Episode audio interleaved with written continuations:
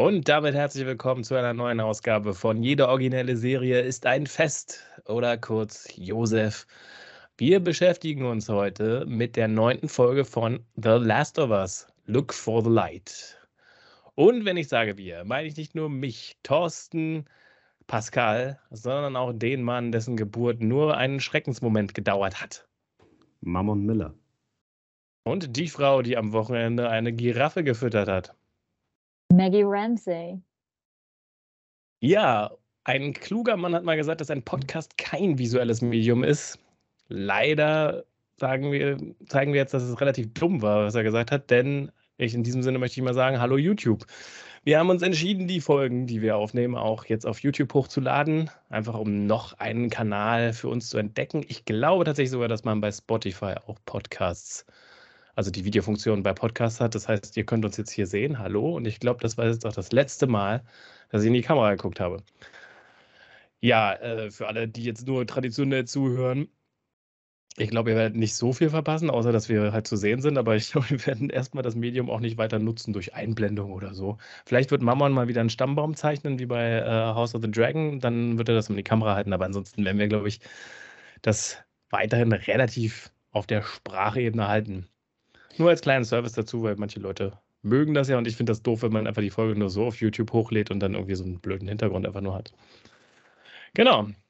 Ähm, Bevor wir uns aber jetzt wirklich noch mit der neunten Folge die Suche nach dem Licht, nee, Quatsch, nicht, nicht die Suche, sondern Suche nach dem Licht auf Deutsch befassen, haben wir ja noch Maggie, die vielleicht nochmal sagen sollte, wie sie die letzte Folge denn fand, denn die war ja leider nicht dabei. Genau, ich halte es auch tatsächlich sehr kurz. Für mich war es nur das Filmfest. Die Folge hatte schon einige starke Momente, gerade auch das Ende zwischen ähm, Ellie und ja, Joel fand ich sehr schön. Und auch wie sie sich da freigekämpft hat und so weiter. Und ja, die größten Schwächen für mich waren halt die Sachen, wo ich sagte, da, da kann ich irgendwie nicht so richtig drüber hinwegsehen. Das ist die Spontanheilung von zweimal in die Wunde reinstechen mit Penicillin. Also A, habe ich mich gefragt, bringt das überhaupt was, das direkt in die Wunde zu spritzen? Für mich Punkt 1 schon mal fraglich und dann hat er, als er den ersten umgebracht hat, war es noch, finde ich, recht glaubwürdig, weil da sah aus, okay, den zweiten schafft er nicht mehr. Aber plötzlich war all der Schmerz und all die Tage lang, ich liege nur und schaff's noch nicht mal den Keks, der mir da irgendwie auf, auf die Decke gelegt werden zu essen oder irgendein Wort von mir zu geben zu, ja, ich metzel die jetzt alle nieder und spiele den Foltermeister. So, also das fand ich irgendwie, nee. Bei aller Liebe und bei allem, okay, es ist ja nur eine Serie, fand ich das super unrealistisch. Und ja, für mich war tatsächlich der Mr. Super Evil nicht, nicht total schlimm. Bei der ganzen Story ist es halt ein äh, wurde halt dann von ja so ein bisschen grau und man kann vielleicht ein bisschen verstehen, halt zu einem sehr schwarzen Bösewicht sozusagen, also keine Grauzone mehr. Also dann gab es nicht mehr so was, was man sich noch schönreden konnte, aber sei es mal dahingestellt. Mich hat auch massiv gestört, dass vorher diese Dorfgemeinschaft überall war und immer irgendwelche anderen Leute da noch unterwegs waren und da brennt die Hütte ab, mitten in dieser Gemeinschaft und keine Menschenseele ist zu sehen. So.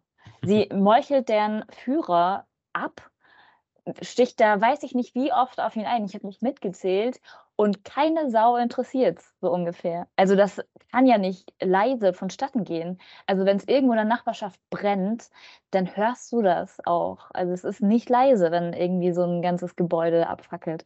Noch dazu, also ich glaube, Mama hat gesagt oder sowas, ja, die in Petroleum getränkten Vorhänge. Ich dachte auch, so schnell brennt kein Holz.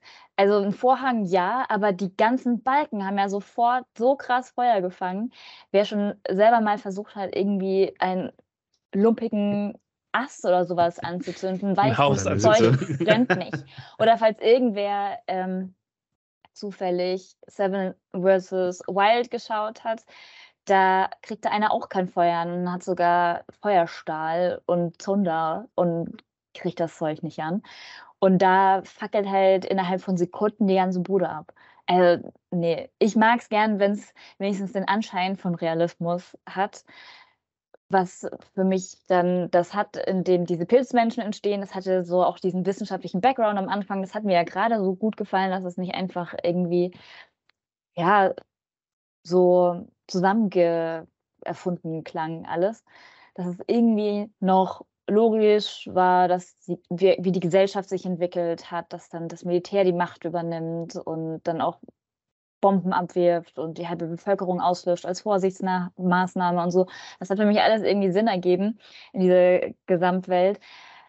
Aber das ist ja einfach physikalisch unmöglich und das hat mich echt schon ganz schön gestört. So, das wenn ich dann schon anfange, so 'n Kopf zu schütteln und zu sagen: „Ja, es funktioniert doch so bei Weitem nicht“, dann reißt das mich total irgendwie aus dem Geschehen raus, obwohl ich mit den Charakteren mitfiebern konnte in den jeweiligen Situationen, war's aber dann auch so: „Äh, ist doch irgendwie Kacke, dass sie das so absolut unlogisch machen oder jeglichen menschenverstandsfern.“ Ja, so, das ist mein kurzes Fazit zur letzten Folge. Deswegen für mich nur das Filmfest. Okay, das musste raus. Äh, ähm, kurz zu der Szene mit, äh, mit dem Penicillin. Also die habe ich Fakten checken lassen von einer Ärztin. Und ähm, es ist tatsächlich realistisch, aber in die Vene ist natürlich sehr viel effizienter und dann wäre der Heilungsverlauf vielleicht so, wie er dargestellt wurde. Aber einfach in die Runde reinspritzen ist nicht so effektiv. Aber es hilft etwas, ja. Hm. Aber gut, wir wollen nicht, wir haben, die letzte Folge war schon sehr lang. Wir wollen jetzt nicht noch länger werden. Im Gegensatz tatsächlich zu dem Staffelfinale, denn das war erstaunlich kurz. Also gerade wenn man jetzt davon ausgeht, dass so ein Staffelfinale durchaus auch mal die längste Folge der Staffel sein kann, war die jetzt hier mit, glaube ich, 41, 42 Minuten relativ kurz. Und ja, wollen wir jetzt auch mal reinsteigen, mal gucken, ob wir uns auch von der Spielzeit hier ein bisschen runterdrücken können. Äh, die tatsächlich beginnt die Folge mit einem Code Opener. Äh, also wir sehen nämlich direkt noch bevor die Intro-Sequenz kommt, äh, einen Flashback. Und da habe ich gleich mal eine Frage an dich, Mammon. Was macht eine schwangere Frau alleine im Wald während einer Zombie-Apokalypse? Ja, sie gebärt ihr Kind, äh, offensichtlich. Äh, ich hatte jetzt die Szene auch so verstanden, dass ähm, sie wohl mit einer Gruppe unterwegs war und dann überrascht wurde von den, äh, von den Zombies oder von den Fungis und äh, entsprechend sich dann schnell ins Haus zurückgerettet hat und da gehofft hat, dass da jemand ist, der sie beschützen kann. Aber selbst ist die Frau, sie kann den, äh, den äh, infizierten Menschen selbst, selbst töten, während sie ihr Kind gebärt. Ja, also gut zusammengefasst. Es war quasi die Fruchtblase ist geplatzt. Dann wurde der Pilzmensch gekillt und dann war das Kind schon draußen. Und ähm, ja, spätestens da auf Deutsch war es ein bisschen schwer zu verstehen, dass sie sagt, zeig's ihnen Ellie. Aber wir sehen ja natürlich die Geburt von Ellie, äh, was noch eine kurze Zeit später dann auch natürlich klar wird, wenn wir Marlene sehen und die Fireflies. Maggie. Ja, ich habe tatsächlich nochmal zurückgespult, weil ich dachte, ich hätte das Intro verpasst. Ich mag das Intro nämlich sehr gerne. Und da habe ich noch gesagt, es hat noch nie irgendwie direkt damit gestartet, dass wir jetzt Bilder sehen oder direkt in die Folge reingeworfen werden. Und dann habe ich wieder zurückgespult und dachte, ich bin aus irgendwie Gründen auch immer auf Intro überspringen gekommen oder sowas. War aber nicht der Fall. Es war, glaube ich, auch Absicht, dass man da direkt ins Geschehen reingeworfen ist. Mhm. Und ich habe den Satz tatsächlich auch nicht mitgeschnitten, den du gerade gesagt hast. Zeig's ihnen, Ellie oder sowas. Ähm, aber ich fand, die Mutter war super gut gecastet, weil man hat, wie sie aussah, schon auch darauf schließen können, dass es wahrscheinlich die Geburt ist von Ellie, die wir da gerade miterleben. Die Schauspielerin ist auch, mhm. ähm, genau, die Motion Capture Darstellerin von Ellie aus dem Spiel. Ah, okay. Ja, ich habe auch erst gedacht, sie sieht ein bisschen aus wie Ellie, also kurzzeitig hätte man auch denken können, vielleicht ist es ein Flash Forward, so, dass dann selber Ellie ist, aber sie sieht tatsächlich Bella Ramsey auch gar nicht mal so unähnlich, fand ich. Und ja, kleines nettes Easter Egg, ne, das dann haben sie ein paar Mal gemacht, die Schauspieler aus dem Spiel hier auch einzubauen. Und wir erfahren ja so ein bisschen die Backstory von Ellie, was uns, glaube ich, vorher nicht so bewusst war, nämlich, dass Marlene offensichtlich äh, sie so ein bisschen unter ihre Fittiche genommen hat, und zwar direkt am Anfang. Also doch, das war uns schon bekannt. Also das hat Marlene Echt? Ellie erzählt, ja. Ja. als sie sie am Anfang gefangen gehalten hat. Und dann hat sie sie beiseite genommen und gesagt, ja, ich kenne dich eigentlich schon seit der Geburt und ich war diejenige, die dich zur Fedra gebracht hat. Ah ja, okay. Okay. Das hatte ich ein bisschen verdrängt. Trotzdem, das ist aber erst am Ende der Folge, fand ich das trotzdem ein bisschen komisch. Aber ähm, ne, haben wir jetzt, also haben wir jetzt dann hier auch nochmal bestätigt gesehen und sie war ja offensichtlich mit der Mutter auch befreundet. Und ja, also die Mutter wurde natürlich gebissen, muss man jetzt nicht groß äh, verheimlichen. Und offensichtlich scheint dadurch, dass sie noch mit der Nabelschnur verbunden war, also lügt sie nämlich ein bisschen, äh, ist natürlich anscheinend ein bisschen vom Cordyceps irgendwie in Ellie reingegangen und das erklärt so ein bisschen für uns wahrscheinlich, warum Ellie immun ist, weil sie so ein bisschen infiziert ist, aber auch nicht so richtig. Und ja, die Mutter bittet dann letztendlich, erschossen zu werden. Ja, das war, das war so das Daywalker-Prinzip, was wir da gesehen haben. Also die Mutter hat sich verwandelt, während sie äh, das Kind gebärt hat. Also es hat mich ein bisschen an äh, Dings erinnert, an ähm, Blade. Blade, genau, ja. Ähm, und ich hatte jetzt auch gelesen, dass es so eine ähm, Erklärung ist, die jetzt für die Serie gefunden wurde. Ich weiß gar nicht, wie es im Spiel ist, aber anscheinend. Oder es gibt da keine Erklärung auf jeden Fall. Fand ich das dann doch ganz interessant. Obwohl ich mich dann schon gefragt habe, wie schnell geht das? Also wie schnell verbreitet sich dieser Virus äh, oder dieser Pilz im Körper, aber anscheinend doch recht schnell. Ja. In dem Fall war es ja auch so, dass sie, glaube ich, in den Oberschenkel gebissen wurde. Mhm. Und Oberschenkel und Gebärmutter sind jetzt einmal nicht super weit auseinanderliegende Plätze. Ich weiß nicht, wie der Blutkreislauf dann mit Plazenta und Nabelschnur und so weiter funktioniert, ob dann das schnell aus dem Bereich dann tatsächlich auch da reinfließen könnte, in der Theorie. Aber ja, ja. es ist halt ein Film. Also in dem Fall kann man, ich, das in dem Fall wirklich also, ein bisschen leben. Und in also, dem Fall sagen, kann ich die, die Erklärung. Ja, und in dem Fall kann ich die Erklärung auch akzeptieren. Ja, also wenn das Penicillin in der letzten Folge gewirkt hat, dann wird das auch irgendwie geklappt haben, ja. Ja.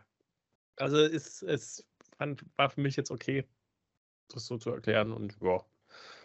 Ich weiß nicht, habt ihr noch was dazu zu sagen? Ich fand jetzt eigentlich. Ich fand es schon krass. Ähm, muss ich, muss man jetzt einfach mal so ja. sagen. Also es ist, die kennen sich wohl ja seit Kindheitstagen, Marlene und die Mutter von Ellie. Und sie fleht sie an, das Kind zu nehmen und sie danach zu erschießen. Also, ja. Und ich fand es halt krass, dass Marlene erst das so ein bisschen ab, also nicht, dass sie das Erschießen ablehnt, sondern dass sie sich erst dagegen wehrt, das Kind zu nehmen, wo ich so dachte, okay. Es ist halt so eine postapokalyptische Zeit, ja klar. Ähm, bricht seinem das Herz, aber Marlene traut der Mutter zu Recht äh, nicht, ähm, dass, dass sie erst nachdem sie das Kind gebärt hat, gebissen wurde. Und entsprechend würde ich vielleicht in so einer, in so einer Welt ähnlich reagieren und mir dann denken, hm, das Kind werde ich aber ganz genau beobachten. Ja, das schon, ja, ja, klar. Und vor allem, dann bist du ja in dieser furchtbaren Lage, wenn es sich verwandelt, das Kind auch noch irgendwie ums Eck zu bringen, wenn du es dann schon mitgenommen hast. Also das stelle ich mir furchtbar vor. Also ja. Ja, ich muss sagen, es sah sehr gut aus. Also man konnte ein bisschen, glaube ich, erahnen, dass vielleicht da ein bisschen getrickst wurde, aber ich fand, das war schon relativ realistisch. Also wie so ein Neugeborenes aussieht. Manchmal haben sie ja dann äh, auf einmal ein fünf Monate altes Kind da irgendwie im Arm, aber das sah äh, ich fand doch relativ gut aus. Ich habe es ja mit mhm. CGI, ja, also wahrscheinlich haben sie CGI gearbeitet, weil. Meinst du, sie nehmen, sie nehmen für die Folge echte Giraffen und ein CGI-Baby? Äh, die Giraffen waren echt? Die sahen für mich ja, eher Habe ich jetzt, äh, hab ich jetzt äh, gelesen, ja, die, die, die waren echt. Krass. Wirklich? Okay. Ja. ja. Die standen halt vor einem Greenscreen. Ich glaube, das macht es ein bisschen unrealistisch oder, ja. oder lässt es ein mhm. bisschen künstlich wirken. Aber die Giraffen in der Folge waren echt, ja. Okay, krass. Ja. Gut. Ja, sie werden es ein bisschen angeschleimt haben, das Baby, und glaube ich, einfach ein kleines genommen haben. Ja, relativ jung. ja. Kann man sich noch ein bisschen Euro da nebenbei verdienen. Als Eltern. Ja, aber ähm, so viel dazu. Wir springen dann äh, in die Gegenwart. Äh, Joel und Ellie ziehen weiter gen Salt Lake City. Mhm. Genau, ziehen weiter Richtung Salt Lake City und sie looten, finden da, ich weiß gar nicht mehr, was das war, irgendeine Dose von irgendeinem Essen und Ellie wirkt so ein bisschen geistesabwesend, ähm, was ja verständlich ist, wenn man sich an die Ereignisse der letzten Folge erinnert. Ja, Maggie, was hast du zu der Sequenz zu sagen? Ich fand es so ein bisschen lustig, weil es war so Rollentausch. Also sonst ist ja immer Joel der wortkarge, so ein bisschen mürrische Charakter, der nicht viel redet. Und Ellie ist diejenige, die halt dann versucht, Stimmung aufzulockern, Scherz zu machen und so weiter. Und diesmal war halt Joel derjenige, der versucht hat, einfach so ein bisschen die Unterhaltung am Laufen zu halten, sie auf bestimmte Sachen aufmerksam zu machen und sie einfach so ein bisschen einzubeziehen, weil er halt auch gemerkt hat, okay, sie ist ein bisschen teilnahmslos und kriegt immer nicht so richtig mit, was er so erzählt. Ja. Mhm. Mama? Ja, also so ähnlich habe ich es auch gesehen. Also es sind, es ist eine gewisse Rollenverteilung zwischen den beiden, äh, eine, ein Rollentausch zwischen den beiden. Ähm, man merkt dann halt auch, dass Ellie die, die Geschehnisse aus der letzten Folge immer noch, immer noch mitnehmen. Also ich hatte ja davon gesprochen, dass ähm, sie emotional von, von Joel gerettet wurde, aber anscheinend äh, ist so die, die, diese Phase noch nicht so ganz ausgestanden. Und ähm, die Stimmung lockert sich dann zunehmend als Joel dann den Eisbrecher benutzt, den auch Ellie äh, in den vorherigen Folgen benutzt hat. Ähm, in dem, ich glaube, er möchte, dass, dass sie ihm wieder aus dem Witzebuch vorliest. Und ähm, es hat auch äh, wirklich sehr, sehr, sehr gut geklappt. Also der Rollentausch, den habe ich, äh, hab ich beiden Charakteren abgenommen und es ist auch irgendwie cool, wenn man dann hört, wie Joel die Witze, die ihm vorgelesen werden, bewertet. Und ja, ich hätte, ich hätte den auch noch 10, 15 Minuten weiter so äh, zuschauen können. Aber dann werden sie ja gleich von Fedra angegriffen. Äh, nicht von Fedra, sondern von den Fireflies. Ja. Also mit den Giraffen lockert sich schon die Stimmung, ne? Und dann. Achso, ja, stimmt, das kommt vorher. Ja. Ja. ja. Die Giraffen kommen vorher. Und dann erzählt, glaube ich, Joel noch, dass wie er zu seiner Wunde am Kopf gekommen ist. Ja. Dass er sich äh, selber umbringen wollte und ja, gezuckt hat quasi beim Abdrücken. Stimmt, ich habe es auch viel übersprungen gerade. Also. ja, ich muss ich noch mal ein bisschen, muss ich noch ein bisschen zurückholen. Ja, äh, also so, so gut fand ich die Witze. Die Szenen vorher habe ich komplett vergessen. Genau, aber, aber da, da kommt es eben nochmal zu einem persönlichen Moment. Das hat mir auch, also ich muss sagen, in der Folge war es zum ersten Mal so, dass die beiden mir richtig gut gefallen haben. Also ich fand so das, das Verhältnis von den beiden echt äh, schön. Das hat für mich funktioniert. Vielleicht, weil Ellie mal ähm, ein bisschen ruhiger war und dann aber äh, dann langsam aufgetaut ist. Also das äh, fand ich tatsächlich ziemlich gut. Ja. Ja, hat mir tatsächlich auch gefallen. Ähm, man hat sie ja tatsächlich auch um, dann so ein bisschen länger begleitet. Also da ist ja noch das Auto kaputt gegangen. Nee, das war, glaube ja. ich, wann anders. Oder war das da auch? Nee, das, das war, Nee, das war am Ende. Ah, okay. Ähm, es sind so viele gereist in der äh, Folge. Aber ja, die ähm, ja, waren da viel, viel unterwegs zusammen und man hat so ein bisschen auch gemerkt, wie, wie sie sich jetzt langsam öffnen einander. Also ich glaube, es war ja nicht nur, dass hier Joel erzählt hat, wie er die Wunde am Kopf bekommen hat, sondern sie hat doch da auch erzählt, wie sie jemanden umbringen musste. Nee, das war auch am Ende der Folge. Das, das war, am Ende. Ende. Meine Güte, okay. Also was, worüber Sie reden, ist dann äh, der emotionale Schmerz, den äh, der Tod von Joels Tochter hinterlassen hat. Und hm. dass dann eben, naja, für Ellie ist äh, klar, es sind so und so viele Jahre vergangen, Zeit würde alle Wunden heilen. Und ja. dann haben sie einen schönen Moment, wo dann Joel, Joel sagt, nee, die Zeit hat diese Wunde nicht geheilt und impliziert, dass es dann doch Ellie war, die ihm dabei ja. geholfen hat, das hinter sich zu lassen. Oh ja, stimmt. Ja. Genau, und dann kommt eben der Moment, wo er sagt, komm, erzähl mir die Witze. Und da werden sie je unterbrochen. Ich hätte es, glaube ich, besser gefunden, wenn sie unterbrochen worden wären vor einer Pointe. So, weißt du, was das und das ist? Und dann kommen die Granaten. Das hätte ich besser gefunden. Bisschen, aber das haben sie, glaube ich, schon in der Folge davor irgendwann mal gemacht, ne? Dass sie eine Pointe nicht drin haben.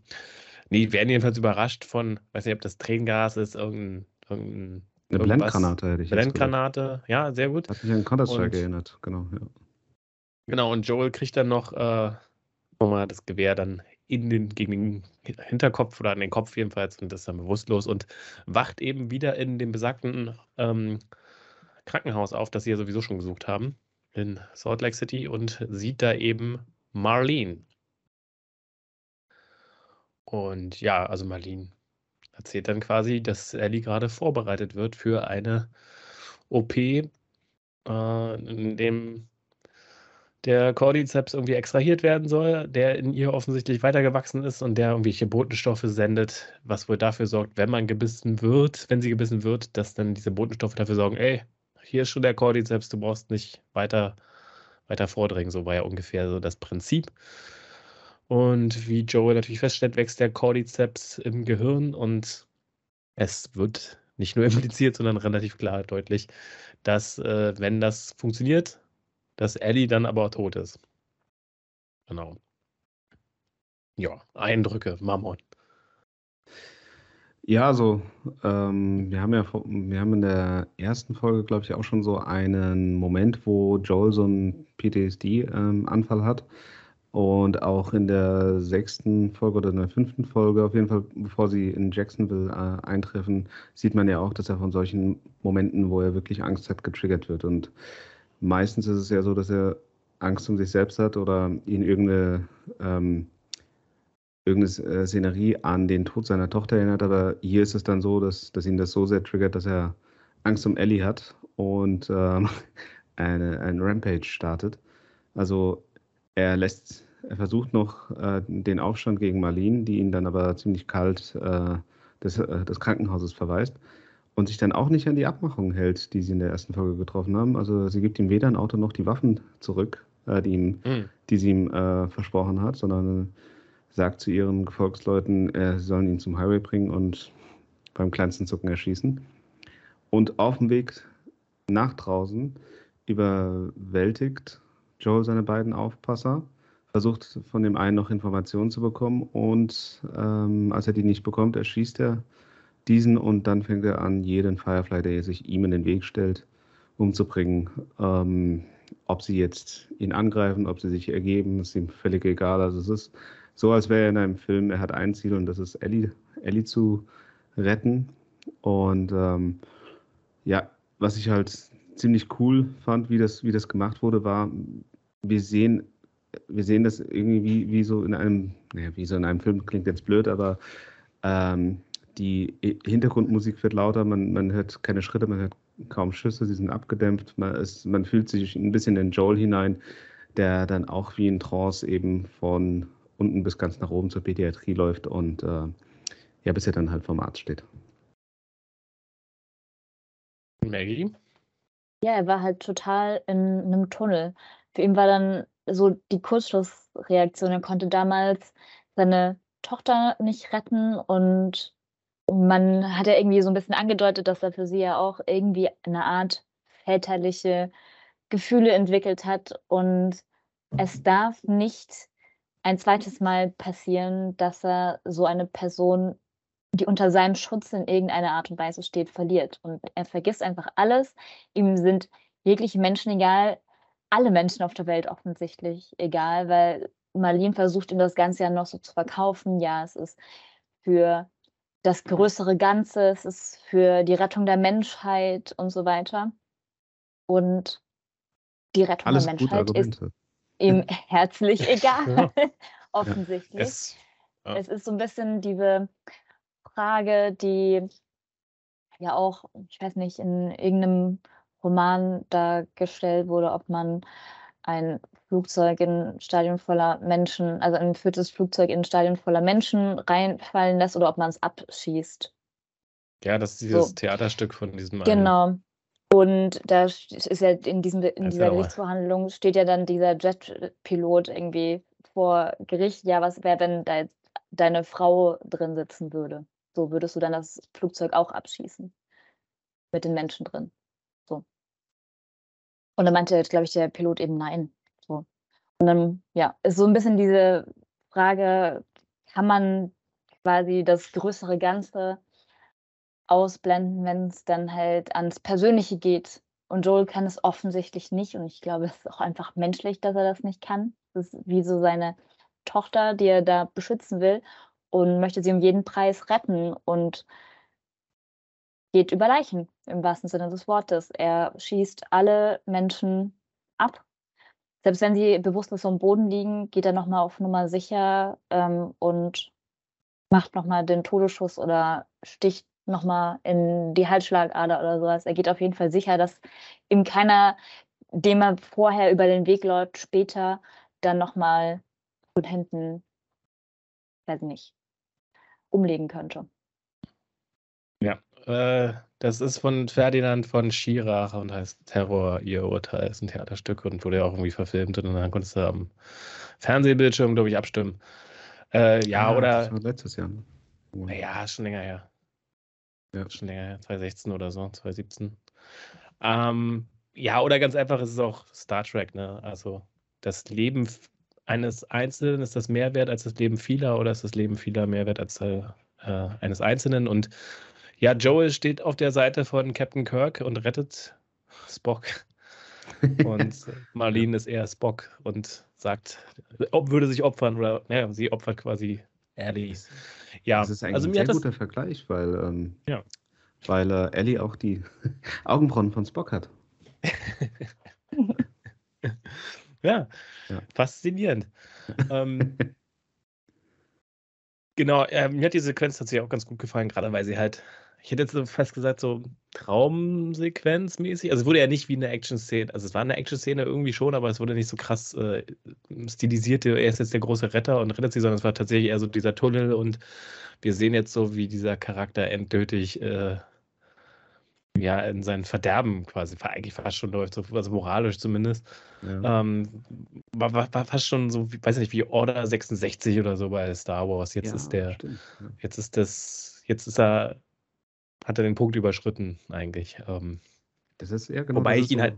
Der, ja. der, Moment, wo man, wo man als Zuschauer denkt, okay, wir können ihm nicht helfen, wir können da nichts machen. Das ist äh, ja. das Bild, was wir von ihm hatten, ähm, ist vielleicht falsch, weil es wurde immer wieder angedeutet, dass er so viele schreckliche Sachen gemacht hat, um zu überleben oder um das Überleben seiner Liebsten ähm, äh, sicherzustellen. Also Tommy hat es ja angedeutet, also dass er dann auch ihn wirklich ähm, beschützt hat. Und hier sehen wir das auch, was, was das eigentlich bedeutet. Und ähm, klar kann man dann sagen, oh, moralisch gesehen ist es aber falsch, ein kleines Mädchen äh, zu retten und dann die Menschheit im Verderben zu lassen. Aber ähm, ja, klar, wenn man so ein bisschen drüber nachdenkt, muss man sagen, das ist der Moment, wo er äh, vom Antihelden weg zum äh, irgendwie Bösen wird.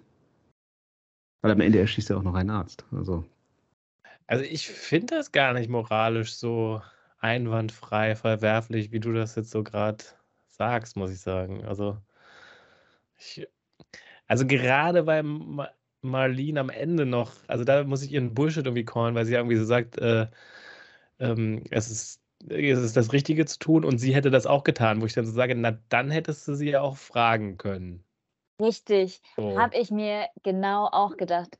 Wenn ähm, Ellie sich selbst auch dafür entschieden hätte, dann hätte man sie einfach fragen können. Und das war ganz offensichtlich so, dass ihr kein Mensch gesagt hat, dass sie das Ganze nicht überleben wird. Aber wissen wir das? Sie hat es gesagt. Sie hat vorher gesagt, dass ähm, jetzt schon alles vorbereitet ist und ja. Ah, okay, ja, gut. Fertig. Ja, ja, also sie hat ja eigentlich keine Ahnung, was dann passiert ist. Also, ich muss jetzt sagen, äh, ich muss jetzt nochmal kurz zurückrudern. Also dass er da die ganzen Menschen niederschießt, ist schon moralisch verwerflich, muss ich sagen. also die Mittel, die er ergreift, sind dann vielleicht doch. Aber ich sag mal, wenn er jetzt gesagt hätte, so, nee, wir opfern dieses, also wenn das jetzt friedlich so gelaufen wäre und er gesagt, nee, wir opfern dieses Mädchen nicht, das ist das Falsche, auch wenn wir da mit tausend Leuten rennen, dann würde ich sagen, kann man das nicht unbedingt moralisch einwandfrei. Also kann man schon für sich selber, aber es finde ich nicht unbedingt die ähm, also das ist ja so ein, so ein, so ein großartiges philosophisches Problem. Schubst du den Mann vor den Zug, weil der Zug dann entgleist? Nee, wie ist das?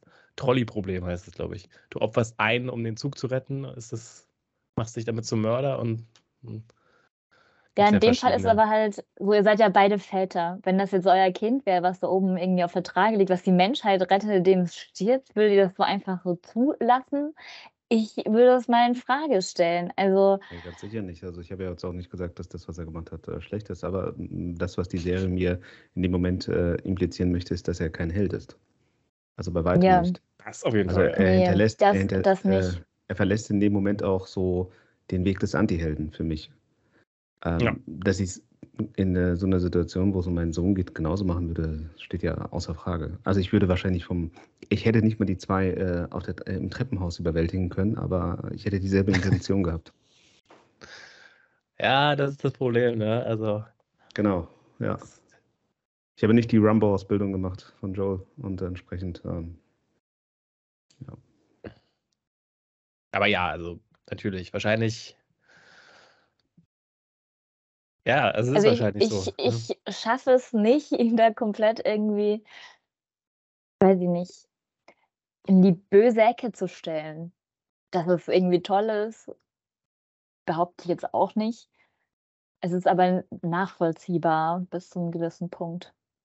Ja. Also ich, weil weil ich auch ihre Position halt nicht so geil finde. Also. Ähm, und vor allen Dingen, weil das, also das war für mich nicht glaubwürdig. Ich meine, sie hat zwar gesagt, sie war von Anfang an dabei, aber dass sie die Einzige ist, die seine Gefühle nachvollziehen kann. Sie hat ihn ja auch, zu, sie hat ja auch Ellie einfach zur Fedra gegeben, quasi. Hat sie jetzt, ich fand jetzt trotzdem nicht, dass sie so viel Fürsorge da gezeigt hat. Sonst, aber. Und die Frage für mich ist dann vielleicht auch, ist es innerhalb von wie viel Stunden entschieden worden, sie unter das Messer zu legen und den aus ihrem Gehirn rauszuschneiden? Man hat nicht alle anderen Möglichkeiten ausgeschöpft. Man könnte sie, weiß nicht, das Blut von ihr erstmal rausnehmen und versuchen, da irgendwie an diesen Botenstoff zu kommen oder sowas. Das, sag ich mal, wäre ja auch eine humane Herangehensweise. Ähm, verschiedene Tests oder verschiedene Herangehensweisen da überhaupt erstmal auszuprobieren, bevor man, sag mal, Ultima Ratio ist die einzige Möglichkeit, sag mal, die Welt zu retten, sie dann ja. umzubringen. Ja, wobei, Die wobei wir Zeit, Also nach nicht 20 wissen. Jahren, nach 20 Jahren ist es jetzt nicht zeitlich so notwendig, dass man jetzt nicht noch ein paar Monate Forschung investieren könnte.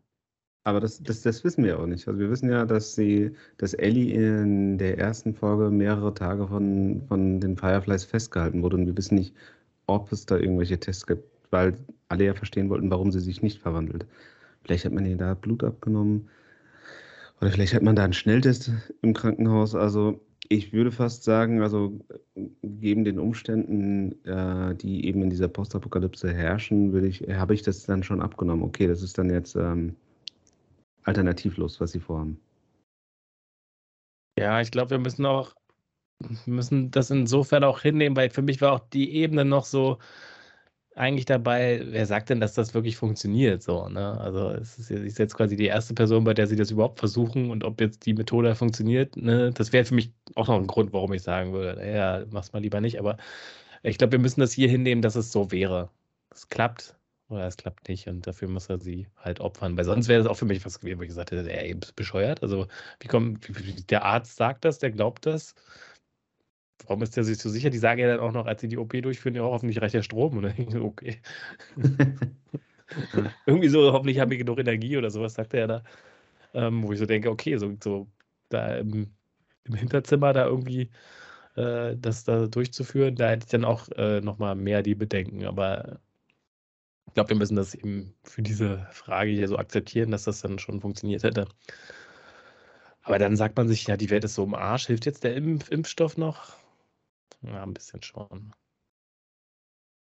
Dann passt er sich wahrscheinlich aber der Cordyceps daran wieder an. Also, das wären so alles für mich auch noch so Sa Sachen, wo ich dann gesagt hätte, naja, also das, das versuchen wir jetzt erstmal irgendwie anders. Ja, dann hilft eine Boosterimpfung und dann. Äh, tatsächlich verschont er aber die äh, Assistenzärztinnen oder äh, Krankenschwestern, je nachdem. Vielleicht sind die auch gar nicht ausgebildet, das weiß man ja auch nicht. Aber er scheint schon irgendwie Neurochirurg zu sein, sonst glaube ich, würde er sich das auch nicht zutrauen. Die verschont er tatsächlich. Das stimmt. Ja, also habt ihr sonst noch was zu dieser Situation? Nee, ich denke, wir gehen jetzt ja nochmal drauf ein, was in der Tiefgarage passiert. Ja. Genau. In der Tiefgarage, das wird zeitlich ein bisschen anders zusammengeschnitten, aber ich glaube, wir machen das zuerst. Also in der Folge wird es anders zusammengeschnitten. In der Tiefgarage trägt er dann Ellie zu dem Auto und wird dann nochmal von Marlene konfrontiert. Maggie. Genau, ähm, und Marlene möchte ihn aufhalten und ihm da, hast du, glaube ich, auch schon erwähnt, Thorsten möchte ihm da irgendwie weismachen, dass Ellie das irgendwie auch gewollt hätte. Sie würde sich opfern für die Menschheit und so weiter. Und ähm, ja, er soll das nicht tun, er, er lässt sie, also ich glaube, sie sagt auch sowas, sie lässt ihn gehen, aber Ellie soll er irgendwie da lassen oder sowas. Ja, ja, sie sagt ihm so nach dem Motto, es ist jetzt trotzdem noch nicht zu spät, wir finden noch eine andere Lösung, aber es wäre das Richtige, das zu tun. Lass Ellie hier. Vielleicht will sie mit ihm zusammensuchen. Ja, ich glaube, sie kann ihm nicht trauen, aber ähm, sagt halt, auch wenn du jetzt hier eigentlich das Schlimmste gemacht hast, ähm, noch ist nicht zu spät, wir finden vielleicht jemand anders. So der, sagt sie jetzt nicht wortwörtlich, aber so in der Art, äh, weil sie offensichtlich diese Hoffnung ja noch hatte. Genau. genau ja. Und als Antwort, ja. Ja, also wir haben. Er schießt. Ja. ja. Joel sie einfach. Was heißt einfach, aber er schießt sie. Wieder in den Bauch. Das war mein erster Gedanke. Die arme Marlene und ihr Bauch. Ja. Ja, ja also cool fand ich äh, an der Szene tatsächlich, dass, dass wir immer äh, Zeitsprünge haben und je mehr, ähm, also erst erzählt uns Joel, wie es ausgegangen ist angeblich. Er erzählt Ellie, dass es ganz viele andere Immune gibt und dass die Ärzte festgestellt haben, dass sie einfach keinen Impfstoff herstellen können oder keine Heilung und entsprechend ähm, kann man mit ihr nichts anfangen. Und gerade als ähm, sie gehen wollten, wurden sie von einer Horde äh, Wilderer oder von, von äh, Infizierten angegriffen. Auf jeden Fall mussten sie ganz schnell fliehen und äh, konnten nicht mal mehr Ellis Sachen einsammeln und ja in eine Art Rückblende oder je nachdem Flashforward, äh, wie man es sehen möchte, sieht man dann halt, dass Joel Marlene hinterrücks erschossen hat und sie dann auch, als sie um ihr Leben fleht, ihr dann nochmal in den Kopf geschossen hat mit dem Hinweis, solange du lebst, äh, ist sie nicht sicher und ja, dann haben wir auch einen, genau, haben wir dann auch einen kleinen Zeitsprung, wo er dann wieder versucht, das Eis zu brechen. Aber Ellie merkt dann halt, dass das, was ähm, Joel ihr erzählt, nicht die ganze Wahrheit ist. Genau, also in den Dialogen vorher, also und auch äh, während das kommt ja auch so ein bisschen durch, dass wahrscheinlich Marlene sogar ein bisschen recht hatte, dass äh, Ellie das vielleicht sogar gesagt hätte, komm, das machen wir jetzt. Also dass das einen Sinn hatte, was sie machen, wissen wir jetzt natürlich trotzdem nicht, aber sie macht so die Andeutung und ist dann natürlich auch so ein bisschen enttäuscht.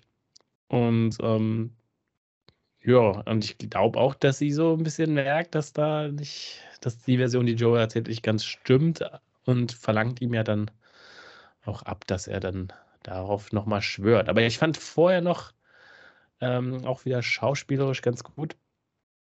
Es gibt ja dann wieder so Szenen, wo die beiden ihre äh, Gemeinsamkeiten haben und ich, äh, ihre ein bisschen wieder näher aneinander kommen. Und ich fand auch, dass da Ellie ein bisschen reservierter war und gleichzeitig Joel ja so nuanciert, so an der Schwelle zum ja, Psychopathen wäre ein bisschen übertrieben, aber es kam schon ein bisschen unangenehm rüber, wie er halt, ich meine, er sagt das wortwörtlich nicht, aber wie er schon seine Tochter ein bisschen in Ellie reinprojiziert, auch wenn er das wortwörtlich natürlich anders macht, du hättest sie gemocht und so. Und es war so, ja, entweder ist das wirklich Nostalgie, so dass er dann von ihr erzählt, aber oder dass er jetzt so langsam die Grenzen verschwimmen sieht. Das fand ich auch sehr, sehr schön, weil es irgendwie so creepy war und doch irgendwie auch hätte passen können, aber natürlich mit dem, was wir vorher gesehen haben, dass er, äh, wozu er fähig war, dass das wahrscheinlich schon so ein bisschen so ist. Und er sagt ja auch letztendlich irgendwie schon, dass diese jetzt so seine Ersatztochter ist. Ja, man hatte, man hatte da so ein bisschen David-Vibes. Ja. Er, er sieht Ellie und er sieht da etwas anderes in ihr als das, was sie ist. Er, er relativiert es ja auch, ähm, was, ich, was ich schon ein bisschen, lustig fand. Also er sagt, dass seine Tochter so und so ist und dass sie, äh, dass sie und Ellie sich in der Hinsicht ähnlich sind, aber sie haben auch ihre Unterschiede. Ähm, ich habe das jetzt so interpretiert, als müsste er jetzt äh, seine heile Welt rechtfertigen und äh, mhm. rechtfertigen, was er da gemacht hat und dass er eben sehr viel mehr durch diese Situation gewonnen hat, als dass äh, Ellie oder die Menschheit verloren haben. Und ja, er wirkte so ein bisschen manisch äh, mhm. in, der, in, der, in der Situation und ähm, er redet tatsächlich sogar mehr als am Anfang der Folge. Ähm, ich habe das jetzt nicht ganz so ähm, wahrgenommen, dass er dann psychopathisch wird, sondern ich, er wirkte so ein bisschen verzweifelt auf mich. Ja, so. so. Ja. Aber ja. auch ein bisschen zu besessen. Es war drüber, auf jeden Fall, ja. Ja, also gerade also für ihn natürlich, ne? Es, äh, es, es war ein Joel, den wir in dieser Folge gesehen haben, den man so vorher nicht kannte. Er war total gut aufgelegt, irgendwie. Total unpassend zu dem, was wir ihn vorher haben tun sehen. Also er hat einen Riesenhaufen Menschen umgebracht, lügt dann seine engste Verbindungsperson, egal, also sein, seine Ersatztochter meinetwegen, lügt er knallhart fett an. Und dann ist er so ein bisschen chippery, als er über seine, seine Tochter redet und kann jetzt, glaube ich, so ein bisschen in Erinnerungen an sie schwelgen und bindet ihr das so total auf die Nase und war da irgendwie total überschwänglich, weil jetzt geht es ja auch zurück zu seinem Bruder und dass sie sich da irgendwie für ein tolles Leben aufbauen und so weiter und so fort. Und weiß nicht, ob das nicht vielleicht eine Art Verdrängungsmechanismus oder sowas ist, aber es ist auf jeden Fall heftig im Vergleich zu dem, was man ihn halt noch ein paar Minuten vorher hat tun sehen. Ja. Ja. Was es, finde ich, tatsächlich nochmal schlimmer gemacht hat, was er vorher getan hat. Dieser Kontrast war halt einfach so krass. Mhm. Ja, ja. Also wenn das zu einem anderen Zeitpunkt in der Serie irgendwie gekommen wäre, dann hätte man noch gesagt, ja, ist jetzt ein bisschen unpassend, dass du das sagst, aber äh, erinnerst dich halt nostalgisch an deine Tochter zurück, ist schon okay. Ist vielleicht nicht immer die geilste Situation, aber dadurch, dass wir das jetzt hier haben, wirkt das eben ja, wie, wie, wie ihr schon gesagt habt, der Verdrängungsmechanismus und das Böse, was er gerade getan hat, oder das Unmoralische und weiß nicht, ja, muss das für sich rechtfertigen, um wahrscheinlich noch äh, in seiner eigenen Haut irgendwie stecken zu können. Das macht es irgendwie, ja, das macht ihn ja noch gefährlicher. Also, äh, also, weil vielleicht auch das, was so Marlene gesagt hat, ne, du kannst sie nicht ewig beschützen, irgendwann wird sie weggehen, da ist jetzt momentan so das Gefühl, oh Gott, will, will er sie jetzt vielleicht doch dann nicht, dass sie weggeht, wenn sie erwachsen wird und äh, ich halte dich für immer fest. So, das könnte ja auch sein, sondern du darfst nicht von mir weg. So also, ja. ja, eben. Also so Ansätze davon sind zumindest da. Das heißt nicht, dass das passieren wird oder, oder, oder dass das jetzt. Ähm, aber man merkt schon, dass er natürlich durch diese Extremsituation ja, so ein bisschen eine Schraube locker vielleicht inzwischen hat. Er hat halt auch so viele recht, also wichtige, also Bezugspersonen von sich verloren. So. Und sie ist halt diejenige, die er jetzt dann um keinen Preis mehr verlieren möchte. Tommy äh, gründet so seine eigene Familie mit ihren Namen, habe ich vergessen, Maria oder sowas. Ja, Maria, mit der anderen Frau. Und sie ist so seine neue Kernfamilie, sage ich jetzt mal. Und ich habe mich gefragt, scheiße, ey, warum sagst du ihr nicht einfach, was wirklich passiert ist? Ui. Das ist wahrscheinlich so der Gedanke, der, äh, die Stimme von Marlene in seinem Hinterkopf, die immer wieder fragt, glaubst du, Ellie würde das nicht wollen? Und vielleicht hat er Angst davor, dass ähm, Ellie dann bereit wäre, sich zu opfern. Und dann gibt es irgendeinen anderen Neurochirurgen irgendwo da in der äh, Postapokalypse, der dann diese OP durchführen könnte. Und deswegen will er ihr, will er ihr diese Idee aus dem Kopf äh, hämmern, dass es überhaupt die Möglichkeit gibt, einen Impfstoff herzustellen oder eine, eine Heilung. Deswegen vermute ich mal, deswegen vermute ich mal, dass er sie im Dunkeln lässt, was da wirklich passiert ist. Er nimmt ihr im anderen Extrem die Entscheidung ab. Marlene hat für sie entschieden, die OP wird durchgeführt und er hat für sie entschieden, ich lasse sie in dem Glauben, dass das, was sie in sich trägt, wirkungslos ist und der Mensch halt nicht hilft. Sodass sie gar nicht erst auf die Idee kommt, irgendwie nach anderen Möglichkeiten zu suchen, die Menschheit zu retten, was ihr vielleicht am Ende das Leben kostet. Also beide Personen mhm. nehmen ihr jegliche Art von Entscheidungsfreiheit und missbrauchen sie, sag mal, für ihre Zwecke in gewisser Art und Weise. Marlene, um das Ding von den Fireflies durchzuziehen und den Impfstoff, die Rettung für die Menschheit zu finden. Und er, um sie fester an sich zu binden und nicht die Gefahr zu haben, sie auf diese Art und Weise zu verlieren. Und oh, es, es, es hat, hat, mir so leid getan, weil es zeigt ja auch, so, wie verletzlich er eigentlich ist und ähm, wie wenig er noch irgendwie hat, was ihn an, ans Leben hält. Und jetzt hat er gerade wieder etwas gefunden, was ihm und seinem Leben Sinn gibt. Und das will er halt um jeden Preis behalten, weil er seine richtige Tochter so tragisch verloren hat. Und das hat irgendwie auch schon wehgetan zu sehen. Und gleichzeitig habe ich mich aber so geärgert, dass er dann quasi so ein bisschen sein eigenes Grab schaufelt, weil irgendwann wird dieser ganze Scheiß in sowas von um die Ohren fliegen. Ich weiß zwar noch nicht wie, aber irgendwie will es das tun. Ja, vielleicht die beiden Assistenzärztinnen, die überlebt haben. Die wissen ja, die sind ja noch mit für.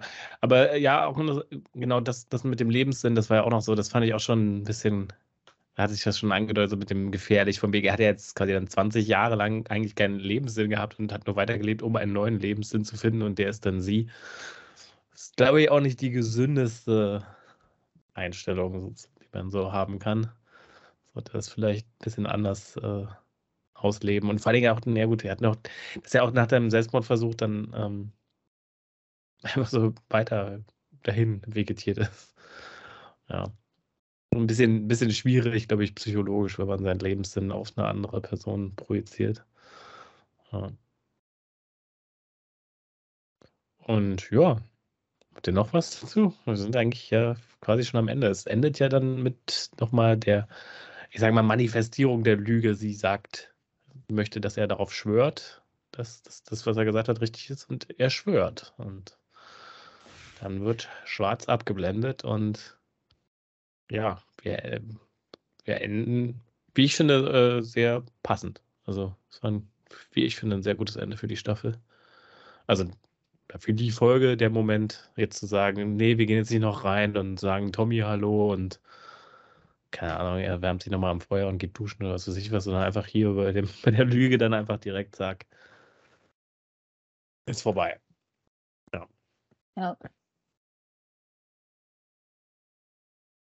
Habt ihr noch abschließende Gedanken?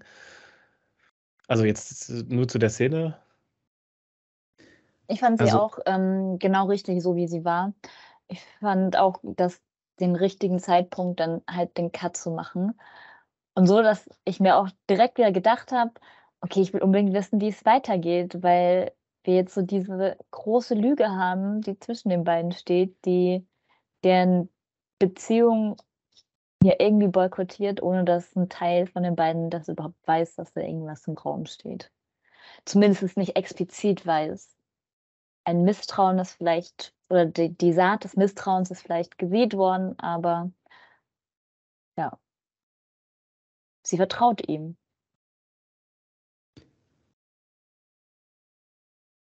Also ich habe die Folge jetzt zweimal gesehen und ich muss sagen, beim ersten Mal hat mich die ähm, Szene ein bisschen gestört. Aber ähm, es macht, macht schon Sinn, dass Ellie die ganze Zeit misstrauisch ist, ähm, weil eben weil eben Joe sich zum einen komplett anders verhält als äh, zu Beginn, äh, Beginn der Folge und ähm, naja, es ist schon seltsam, dass sie äh, sediert aus, aus dieser äh, Umgebung fliehen musste. Also entsprechend ihrer Nachfrage ist äh, absolut nachvollziehbar. Und wenn man dann halt auch merkt, dass die andere Person lügt, ähm, es aber nicht zugibt, dann hat man eben zwei, äh, zwei Möglichkeiten. Ähm, man stellt es weiterhin in Frage oder man glaubt dieser Person einfach, aber man geht halt mit so einem faden Beigeschmack daraus. Ich meine, die beiden haben ja auch, ich weiß nicht, wie viele Monate oder Jahre jetzt zusammen verbracht. Ähm, die werden sich, werden sich kennen, auch wenn sie erst vor kurzem miteinander aufgetaucht sind, aber sie werden sich schon einschätzen können und wissen, wer war nicht ganz die Wahrheit sagt. Also ich fand es auch gut, dass das eben das Highlight dieser äh, Serie war oder dieser Staffel war. Ähm, und wir dann in dem Moment, wo wir wissen, okay, irgendwas ist zwischen den beiden kaputt gegangen, mit der Serie auch äh, aufhören. Oder mit der, mit der Staffel aufhören. Also es war ja auch so am Anfang der Staffel die Kritik, dass man eben sehr wenige Joel und Ellie-Momente hat, dass die beiden Charaktere nicht miteinander zusammenwachsen können. Ähm, ich würde mal sagen, wenn man sich jetzt die gesamte Staffel anschaut, vor allem die letzten Folgen, dann kam es gerade noch äh, rechtzeitig, aber dann umso, umso heftiger, ähm, so dass man die wirklich sehr, sehr gut einschätzen konnte. Also mhm. entsprechend war das Ende für mich auch perfekt. Also man hätte es nicht besser machen können. Nee, tatsächlich. Äh, ich habe das noch nicht mit euch abgesprochen, aber ich habe mir überlegt, dass wir vielleicht nächste Woche nochmal so die ganze Staffel im Gesamten nochmal rekapitulieren, vielleicht mit Top 5 und Flop 5. Und ich habe mir auch noch überlegt, das wird jetzt für alle, die das jetzt hören, nicht so interessant sein, aber dass wir vielleicht nochmal eine spoilerfreie Einschätzung zur Serie, einfach für Leute, die noch unentschlossen sind, ob sie die Serie überhaupt gucken wollen, noch davor irgendwie packen. Man einem sagen kann, wer da was, ist das was für mich oder auch nicht. Aber abschließend für Episode 9 bleibt uns jetzt noch irgendwie zu unser Fazit zu ziehen und zu bewerten auf unserer Skala.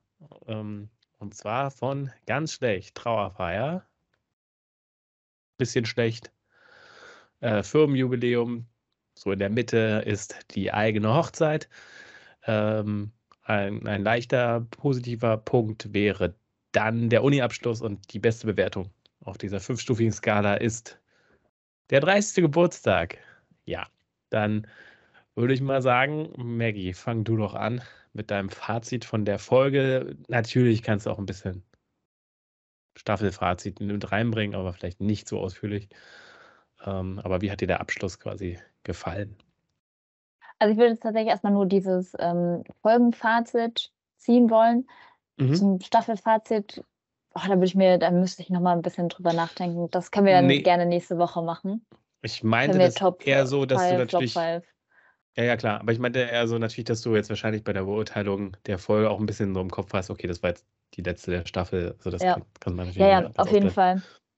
So direkt nach dem ersten, also ich habe es bisher nur einmal geschaut, aber direkt nach dem Schauen hatte ich so ein bisschen das, ich war so leicht enttäuscht, weil ich gedacht habe, da passiert mehr. Ich fand die Folge auch relativ kurz und weiß nicht, ich dachte, da kommt vielleicht auch noch ein bisschen mehr pilzmenschlich sind immer, ich glaube, das ist so mein Standardkritikpunkt.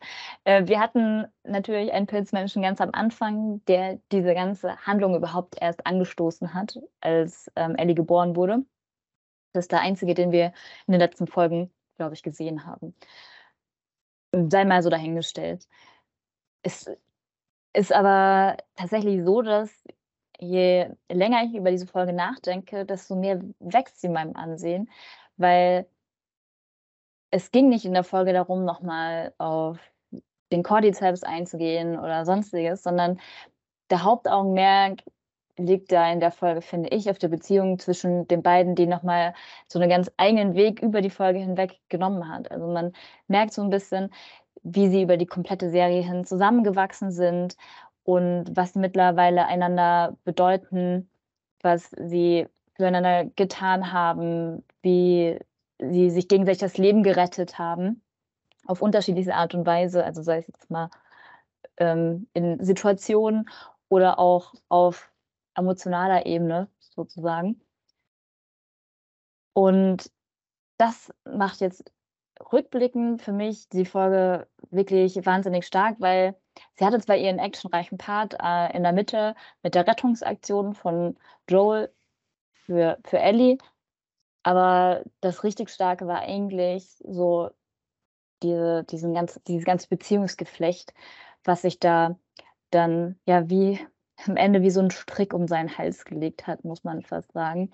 Also es war so unangenehm für mich, irgendwie am Ende zu sehen, wie er nochmal darauf schwört, dass all das so passiert ist, wie er ihr das erzählt hat, weil das irgendwie so einen Knoten in der Magengrube hinterlässt, dass das auf jeden Fall noch irgendwie in der Zukunft zu Konflikt führen kann. Deswegen bin ich tatsächlich letztendlich mit so ein bisschen Abstand weg von der eigenen Hochzeit. Ich habe sehr oft geheiratet, glaube ich, in dieser ähm, kompletten Serie, ähm, hin zu tatsächlich zwischen Uni-Abschluss und 30. Geburtstag von Mammon gelandet. Ja, sehr gut. Ich glaube, ich muss dir aber abverlangen, dass du dich auf eins festlegst. Ja, okay, dann, dann hm, ich glaube, so ein Fünkchen Luft nach oben ist vielleicht spielt auch die Enttäuschung meinerseits gegenüber der Figur von Joel rein, dass äh, er ja, sie am Ende halt so anlügt und diesen Vertrauensbruch begeht, dass ich dann beim Uni-Abschluss bin. Wie dramatisch. Mauern. Aber echt. Also, ja, ganz so spannend kann ich es kann leider nicht machen, weil ich ähm, sehr begeistert von der Folge war.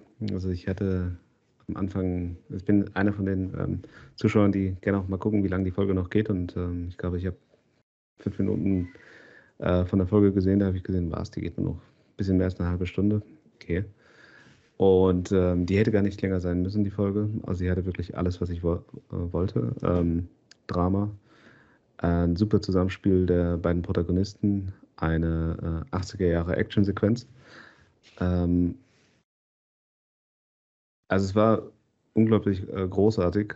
Ähm, es war auch für mich irgendwie zu fassen, wie Joel immer noch in dieser Situation vor 20 Jahren feststeckt, wo er versucht hat, seine Tochter und sich selbst zu retten und aus dieser Situation nie wirklich herausgekommen ist. Also dass er irgendwie dazu verdammt ist, diesen Moment immer wieder und wieder und wieder ähm, durchzuspielen. Also am Anfang träumt er nur davon und jetzt hat er also quasi äh, das, die Live-Action-Version davon, äh, indem er eben irgendwas in Ellie projizieren will. Er versucht sich dann auch dagegen zu wehren, ähm, aber er, scha er, schafft es nicht, diesen Moment hinter, hinter sich zu lassen. Also äh, das, das fand ich wirklich großartig. Ähm, die, auch die Dialoge haben, haben wirklich gepasst. Entsprechend ist das für mich mein 30. Geburtstag, ja. Ui.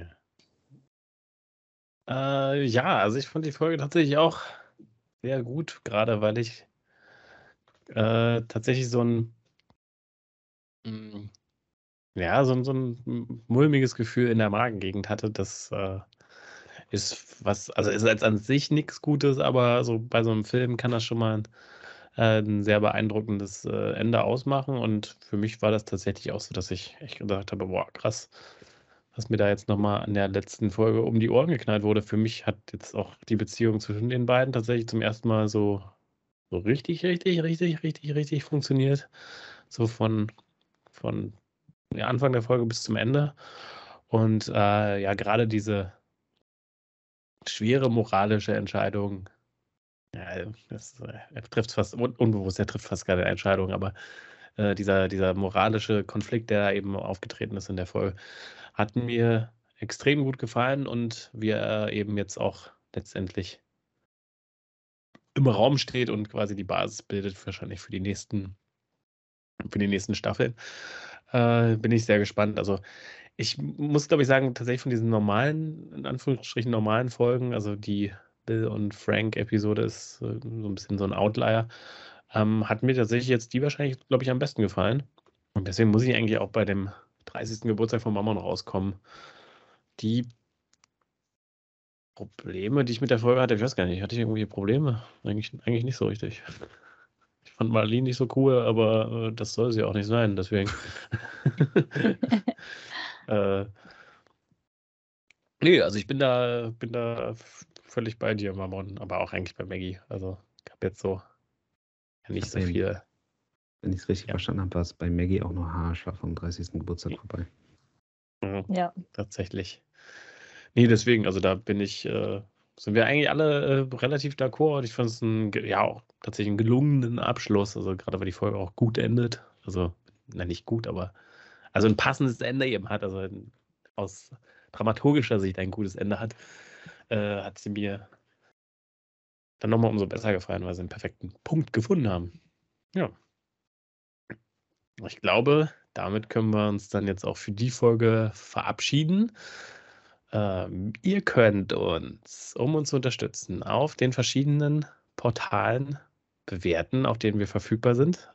Also bei Spotify kann man, also schön wäre erstmal subscriben, dann kann man aber auch äh, irgendwie einen Daumen hoch geben oder ein Herz oder so.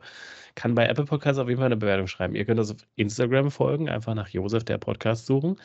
Da findet ihr weitere Infos, Memes. Ihr werdet auf dem Laufen gehalten, wann eine neue Folge rauskommt. Gut, das werdet ihr wahrscheinlich auch über eure Podcast-App hinkriegen, aber da äh, nochmal umso mehr. Jetzt könnt ihr auch bei YouTube kommentieren. Ich habe ein bisschen Angst vor der Kommentarsektion bei YouTube, aber naja, wir werden sehen. Dann kannst du die auch ausstellen. Sehen, oder? Genau, das Like-Dislike-Verhältnis werden wir wahrscheinlich auch sehen. Sehr cool, ja. Also wenn, wenn ihr, wenn ihr, wenn ihr schon negativ kommentiert, dann löst wenigstens einen Shitstorm aus. Das wäre ja. wenn dann, wenn dann schon richtig. Äh, genau, aber das könnt ihr alles machen und ähm, ansonsten bedanke ich mich für alle, die zugehört oder auch zugeschaut haben und verabschiede mich mit einem fröhlichen Fungiole. Danke, bis denn.